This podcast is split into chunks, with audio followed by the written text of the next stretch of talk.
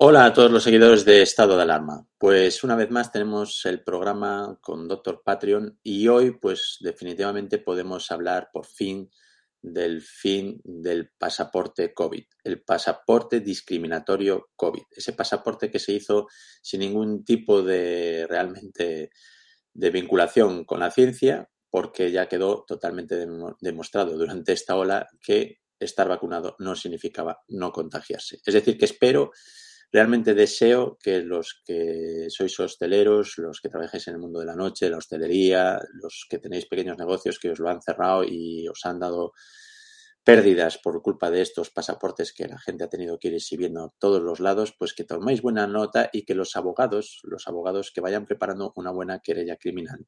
Porque con esto lo que se está demostrando es que el pasaporte COVID se tomó simple y puramente como un movimiento de cara a la galería. Es decir, para empujar a la gente al final para que se vacunara, cuando hay otros medios, pues yo creo que son más éticos, que es como explicar una vez, dos veces, tres veces, las que hagan falta, caso por caso, si hace falta, el porqué de las vacunas. Y ojo, que no digo que las vacunas no hayan sido eficaces, que lo han sido, y eso pues ha salvado miles y miles de vidas, pero lo que yo creo que ha hecho un daño enorme ha sido este pasaporte COVID, que ha discriminado a muchísima gente, que ha discriminado incluso a los niños, que no ha dejado incluso a la gente pues poder ir a comer sentarse en un restaurante y todos hemos tenido que andar presentando el pasaporte COVID. Por fin lo quitan, lo quitan yo creo que de una forma definitiva, pues porque, bueno, pues yo creo que ya no van a venirnos dentro de poco con la cuarta dosis, la quinta, la sexta y renovarnos el pasaporte COVID. No lo creo, pues porque ahora el problema de Europa y de esta gente que nos gobierna es otro, se llama Vladimir Putin, y entonces pues ahora de repente nos olvidamos de la pandemia y nuestros dirigentes pues tienen otro problema mayor. Otro problema mayor, sobre todo pues porque, bueno, este sí que puede plantear el fin de mucha gente que de repente se está despertando y el buenismo de estos progres todos pues se les está acabando de golpe y porrazo. Bueno, lo importante es que el pasaporte COVID se termina. ¿Y por qué se termina? Pues ya es que no se tenía que haber puesto, porque desde el principio, os acordáis, en este programa ya os fuimos enseñando lo que es la verdad, es decir, que la gente con vacuna y sin vacuna se contagiaba igual y además éramos contagiosos igual, es decir, Es verdad que en menor tiempo, unos, los que no estaban vacunados podían contagiarse más o menos unos 14 días y los que estaban vacunados pues eh, contagiaban durante menos periodo, que eran unos 10 días. Pero todo lo demás ha sido pues ir engañando poco a poco a la gente y no decir las cosas seriamente. Es decir, porque al final lo que hemos ido haciendo, como yo os comenté, es poner en riesgo a la gente. Es decir, te daban un pasaporte que te daba la sensación de seguridad.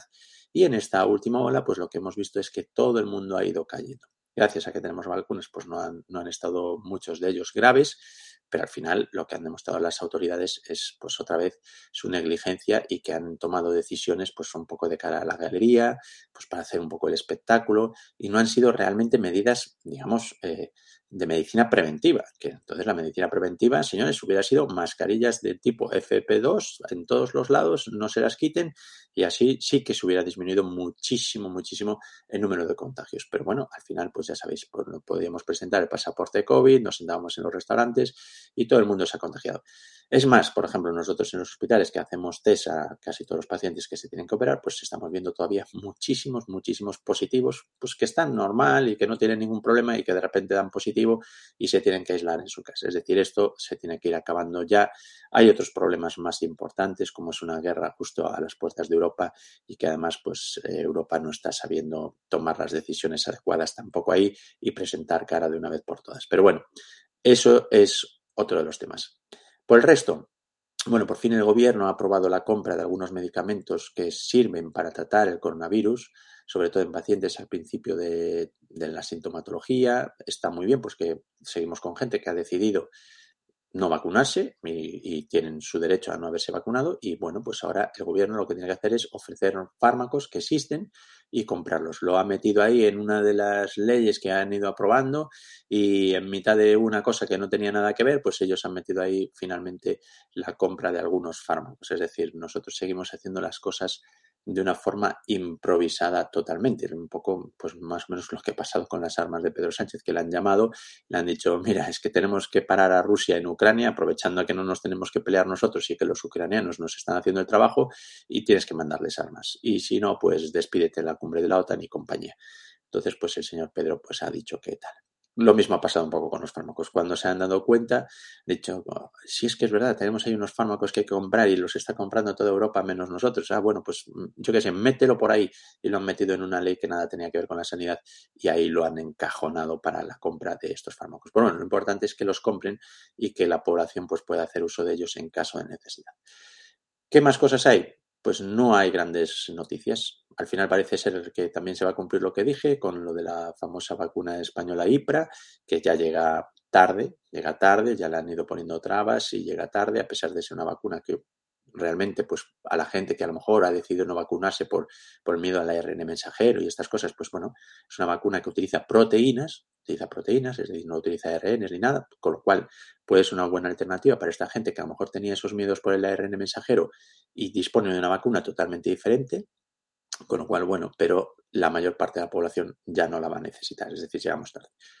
Recordar que todavía hay una vacuna española que no se le está dando la suficiente financiación, que no se le está ayudando lo suficiente para poder tener una vacuna definitiva y esterilizante. Es decir, volvemos al punto de partida. ¿Hasta cuándo esto puede ser por los intereses económicos de irnos gastando 54 euros de vacunas cada pocos meses? Pues no lo sé, no lo sé. Hasta ahí no puedo llegar, pero Quiero decir, si hay una vacuna que puede ser esterilizante, evitarte el contagio, evitar que contagies y realmente luchar realmente contra la pandemia, pues yo creo que habría que invertir unos cuantos cientos de millones en lugar de invertirlos en publicidad para que dejéis de fumar en los espacios públicos. Digo yo, no lo sé, pero bueno, son cosas que de momento pues decide la ministra de Sanidad, la señora Darias, especialista en derecho. Desde luego no es especialista en medicina. Pero bueno, más noticias. Bueno, pues la noticia es que la pandemia, pues de repente ha pasado a un segundo plano porque hay una guerra y entonces la pandemia pues pasa a un segundo plano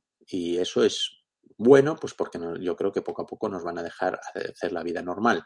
Lo malo es que salimos de una y nos metemos en otra. Pero ya veis el interés que tienen nuestros políticos a la mínima que les ha venido una cosa un poquito más grande, pues ya nadie se acuerda de las pandemias, ¿no? Ahora nadie se acuerda, ahora el pasaporte ya no importa, ahora el número de contagiados todos los días ya no importa, el número de muertos que sigue siendo altísimo ya no importa. y de repente nos dejan hacer vida, vida casi, casi normal. Pero bueno, es lo que hay.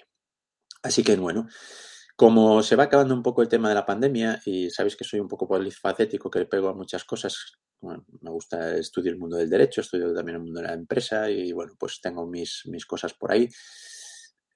También hay una cosa que es salud y que es la alimentación. Y la gente me pregunta, ¿no? Mis amigos que dicen, joder, que estás ahí metido en todo y tal, ¿tú qué esperas? Bueno, pues yo a mis amigos les enseño una gráfica. Os voy a enseñar una gráfica ¿eh? directamente desde el móvil. A ver que la encuadre bien.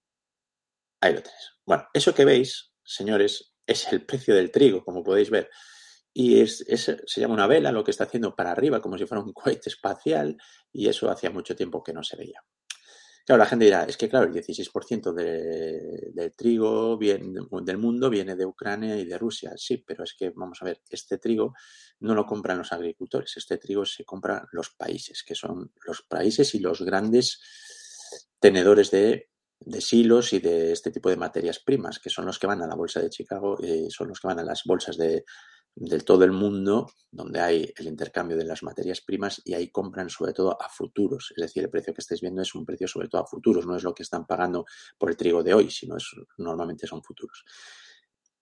¿Esto qué significa? Pues que muchos países están haciendo acúmulo de trigo ante lo que pueda pasar. Es decir, lo que están preveyendo es que esto se va a alargar, esto no se va a quedar por ahí fácilmente y esto pues puede generar hambre. Entonces los países que son adelantados se están adelantando a comprar trigo para tener suficientes reservas. Lo que pasa también con el petróleo, pero evidentemente no es lo mismo quedarse sin gasolina que quedarse sin pan para poder comer.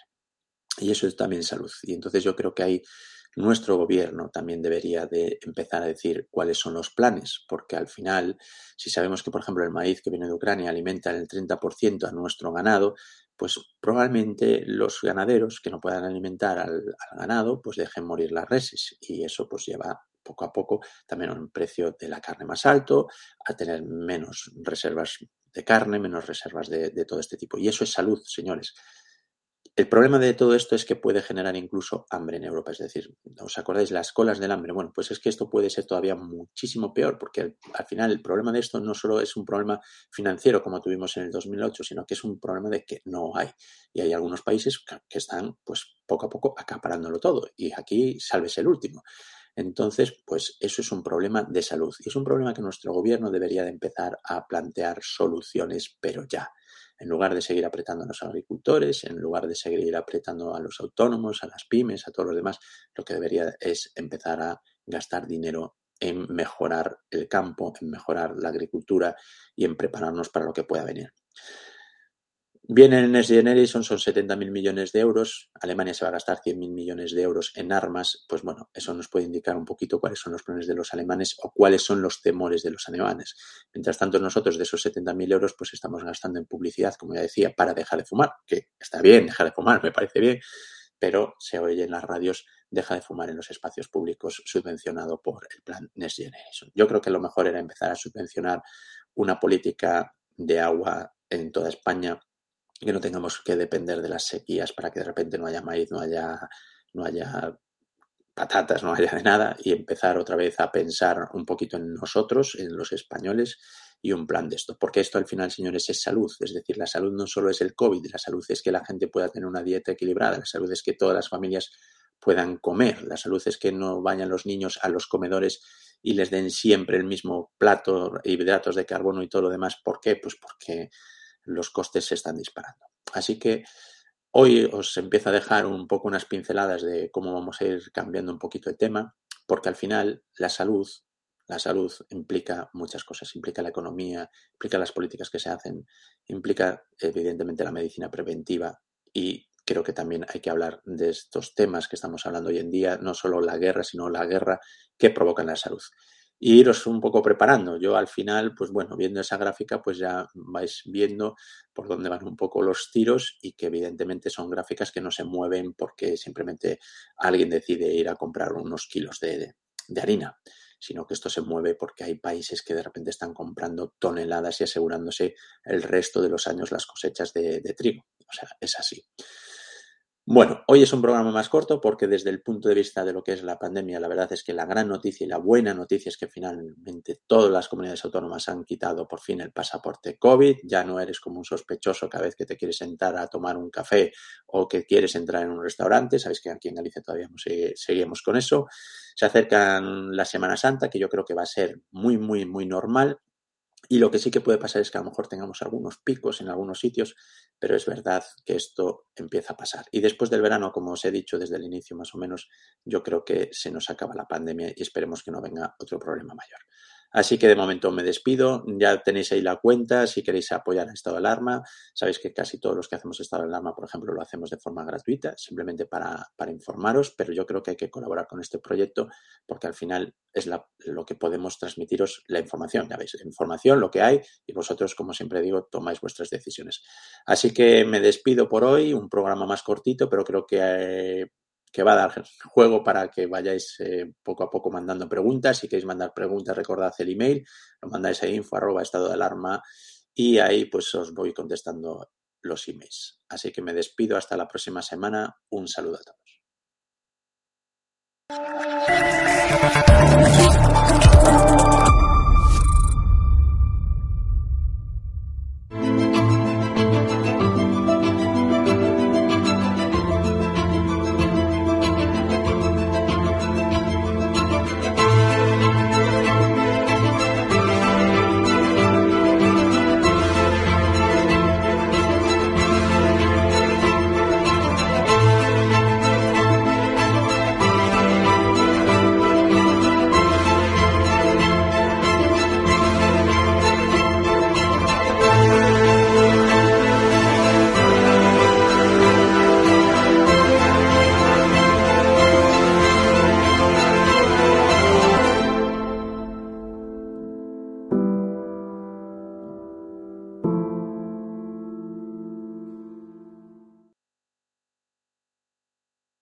¿No se merece tu familia lo mejor? Entonces, ¿por qué no los mejores huevos? Ahora, Egglands Best están disponibles en deliciosas opciones. Huevos clásicos, de gallina libre de jaula y orgánicos de Egglands, que ofrecen un sabor más delicioso y fresco de granja, que le encantará a tu familia. En comparación con los huevos ordinarios, Egglands Best contiene la mejor nutrición como 6 veces más vitamina D, 10 veces más vitamina E y el doble de omega 3 y B12. Solo Egglands Best. Mejor sabor, mejor nutrición, mejores huevos. Visita egglandsbest.com para más información.